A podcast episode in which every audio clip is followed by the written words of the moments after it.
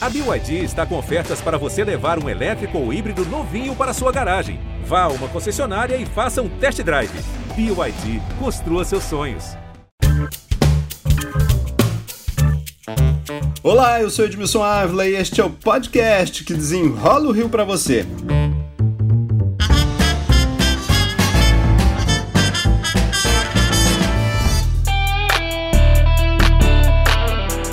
Em tempos de pandemia, o currículo ganhou ainda mais importância, gente. A procura por um emprego é quase que totalmente virtual, né?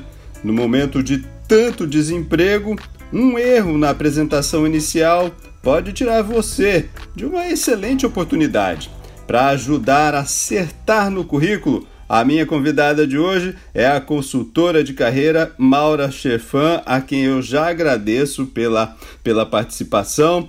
Maura, é, vamos começar fazendo um currículo nota 10, simples, fácil para ajudar todo mundo? Vamos, olá para todos, muito obrigada pelo convite. Um currículo simples, né, de uma organização bastante direta, ele deve começar com os dados pessoais, nome, telefone, e-mail, endereço. Em alguns casos, hoje a gente já pode não usar mais o endereço completo, colocar só o CEP como uma referência de bairro para a empresa saber qual a distância. Em seguida, a gente pode colocar a experiência profissional. Eu vou voltar um pouquinho aí nesses dados pessoais aí, principalmente pelo endereço. A gente sabe que muita gente, com medo de perder a vaga, acaba mentindo o endereço. Olha, eu moro num lugar que o patrão vai gastar muito com transporte. Esse dado é, mentir ali já é um erro? Qualquer mentira em currículo é um erro, porque normalmente a mentira ela é encontrada, né? Ela vem à tona e prejudica o candidato para o resto do processo. Ele é eliminado. Mesmo que ele é, ache, olha, o patrão vai gastar mais ou não, ele deve botar ali seu endereço correto, né? Tem muita gente que pega o endereço de um parente. O ideal é que você use realmente as informações todas verdadeiras e coloque o seu endereço correto. O que às vezes a gente recomenda por conta de segurança quando você dispara o seu currículo para algum lugar que você não, não tem o nome da empresa, às vezes são alguns e-mails do tipo RH, Gmail, então você não tem uma segurança, você pode colocar só o seu CEP, dando à empresa a ideia, a referência de distância mas não necessariamente o seu endereço. A gente vê que às vezes nessa ansiedade, né, a pessoa acaba esquecendo o e-mail, acaba isso é um erro muito grave. Né? Hoje em dia eh, deve ficar muito atento, e-mail, telefone, como ser encontrado, né? É muito importante que você coloque e-mail, telefone e fique atento depois que você dispara o seu currículo, depois que você envia, pelo menos dedicar duas, três vezes ao dia para consultar o seu e-mail para ver se você está recebendo alguma resposta dos processos. Bom, passamos dos dados pessoais, vamos para qual ponto agora? Vamos para experiência profissional. Né? Normalmente é um dado que vem logo abaixo dos dados pessoais. A gente pode colocar em ordem sempre, né, da mais recente para anterior. Então, sempre a gente coloca o que, que a gente fez por último. É muito importante ordenar dessa forma, porque essa é uma informação boa para o recrutador saber qual é a sua, a, sua, a sua experiência mais recente. Agora me diz uma coisa, vamos lá que na minha carreira eu tenha feito muita coisa. Mas aí, é, ah, eu fiz um cursinho que às vezes de duas horas, de três dias, eu tenho lá um diplomazinho. Esses detalhezinhos também devem estar ali ou não? Ou devo me concentrar no que foi realmente mais importante, mais relevante para minha carreira? Na hora que a gente entra com as informações de curso e de experiência acadêmica, a gente pode reunir aquelas que são ligadas à função que você está aplicando. Então, então, se você está indo para uma vaga de auxiliar administrativo, um curso de auxiliar administrativo, um curso de gestão do tempo, um curso de boa redação, eles vão contar favoravelmente. Então, é importante que eles estejam ali no seu currículo. Mas se você tem um, um curso que ele não, não condiz ou, ou não é diretamente ligado à vaga que você vai ocupar, você não precisa colocar. Na escolaridade, por exemplo, as pessoas hoje têm muita preocupação com isso. Quem fez o ensino médio, uh, o ensino fundamental, mas às vezes a pessoa bota lá, bom, fiz o primeiro ano do ensino médio e boto lá ensino médio completo como deve ser nesse momento? Eu devo botar, fiz apenas o primeiro ano do ensino médio? Não precisa ser tão específico. Normalmente a gente trabalha com ensino médio completo e incompleto. E a, o detalhamento fica para a entrevista, fica para o momento né, é, da conversa. Porque muitas vezes, mesmo esse ensino incompleto, a pessoa tem outro conhecimento, tem outras informações, então ela pode é, colocar isso dessa maneira e aproveitar o momento da entrevista para mostrar o seu conhecimento. Como que eu devo detalhar a função que eu estou concorrendo? A gente sabe que hoje, e a gente recebe aqui, é, as pessoas estão desesperadas, há uma grande procura por emprego e as pessoas acabam botando, olha, aceito qualquer coisa. Mas ela não bota especificamente, olha, a vaga que ela procura. Como é que eu devo botar neste momento? Se eu estou disposto a fazer exatamente qualquer coisa, mas eu devo direcionar o que eu pretendo fazer ou o que eu estou mais apto a fazer. O ideal é que você dê um direcionamento né, para aquilo que você está mais apto a fazer e que melhor condiz com as suas experiências anteriores, porque a experiência vai acabar somando para você nesse processo. Então, é, logo abaixo do, dos dados pessoais, entre os dados pessoais e os dados da, da experiência profissional, você pode destacar um objetivo. E nesse objetivo, você pode destacar a função que você deseja. Então, a gente pode colocar assim: objetivo atuar como auxiliar administrativo. E aí você dá um foco para o seu currículo. No caso da, da pessoa né, aplicar para várias funções, aí ela vai, vai ficar um pouco mais aberto o currículo dela e ela pode colocar multitarefas. Mas não é muito comum. O mais comum é a gente trabalhar com um objetivo bem definido. Muitos candidatos acabam botando habilidades que não têm justamente para melhorar ali o currículo, para tentar ficar mais competitivo. Isso pode custar caro, isso pode custar essa vaga? Pode custar a vaga. Mentira normalmente é eliminatório.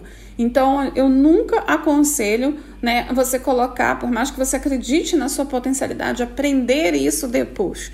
O que eu acho que é interessante é você elencar realmente habilidades e competências que você tem e mesmo que você não tenha como comprová-las com certificado. Mas se você tem a competência, se você tem um conhecimento, se você pode demonstrar isso na entrevista, é, isso não é um problema, porque hoje acontece muito das pessoas terem, por exemplo, é, espírito de equipe, é, liderança, boa comunicação. Você não tem um curso feito, mas você demonstra essa competência, você demonstra essa habilidade. Não tem problema se está no currículo. Agora, mentir é sempre um problema. E olhando para os jovens que ainda não chegaram à universidade, é, são jovens que estão no ensino médio, mas precisam trabalhar para ajudar a família. Ele deve botar o quê? Mesmo que não tenha experiência, o que, que ele deve botar no currículo? Então, por um bom tempo até, eu trabalhei bastante com, com, com jovens de primeiro emprego e essa realmente é uma, uma dificuldade, né? um desafio para eles. E aí o que a gente aconselha, primeiro, é um bom engajamento nos projetos da universidade e usar esses projetos né, como uma referência profissional.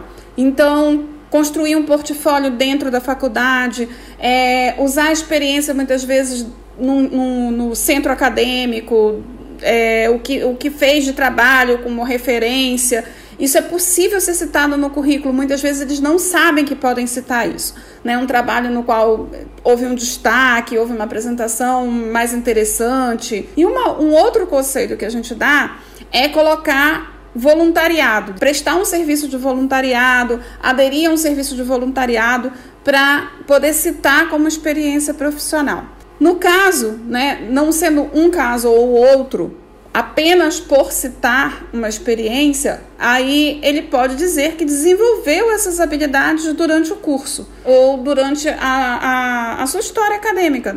Então, ele pode dizer que durante o, o trabalho dele, o envolvimento, o engajamento dele com a faculdade, com a escola, é, é, pôde-se perceber que algumas habilidades tiveram destaque, como trabalhar em equipe, como liderança de grupo, e aí é possível destacar dessa maneira.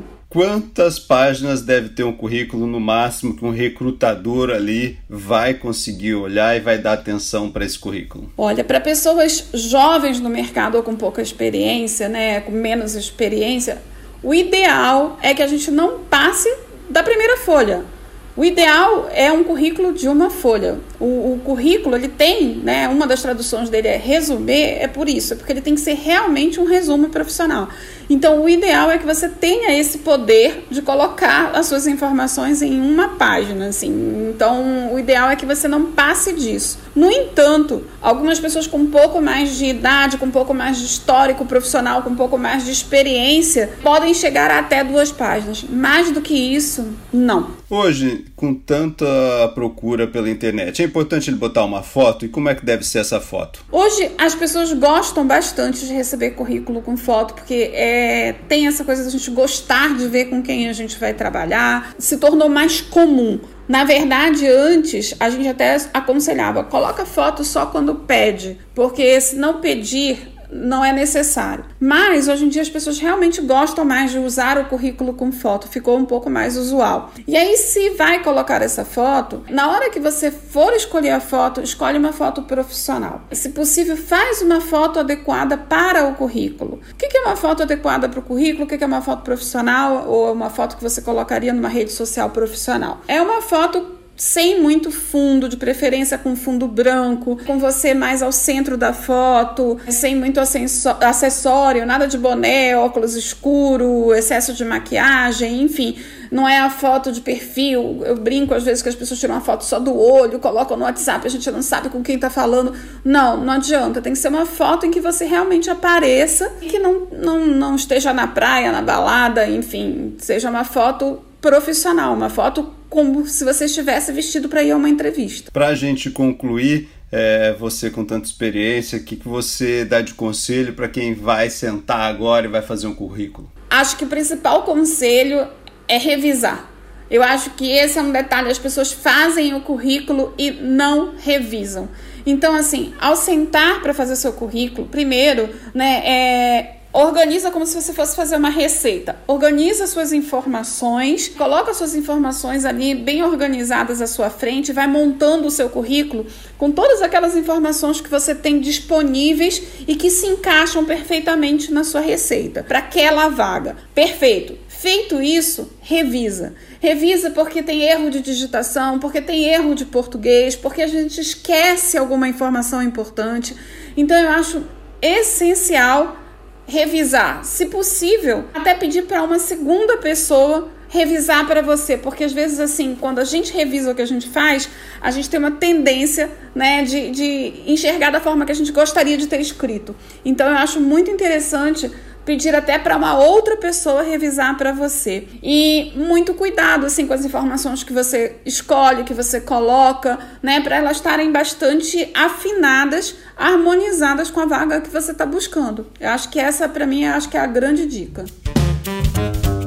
Maura Chefan, consultora de carreira, muito obrigado pelas explicações aqui. Nada, imagina. Esse podcast teve edição e sonoplastia de Gabriel Mosch. E eu, Edmilson Ávila, toda semana desenrola um assunto aqui para você. Até o próximo.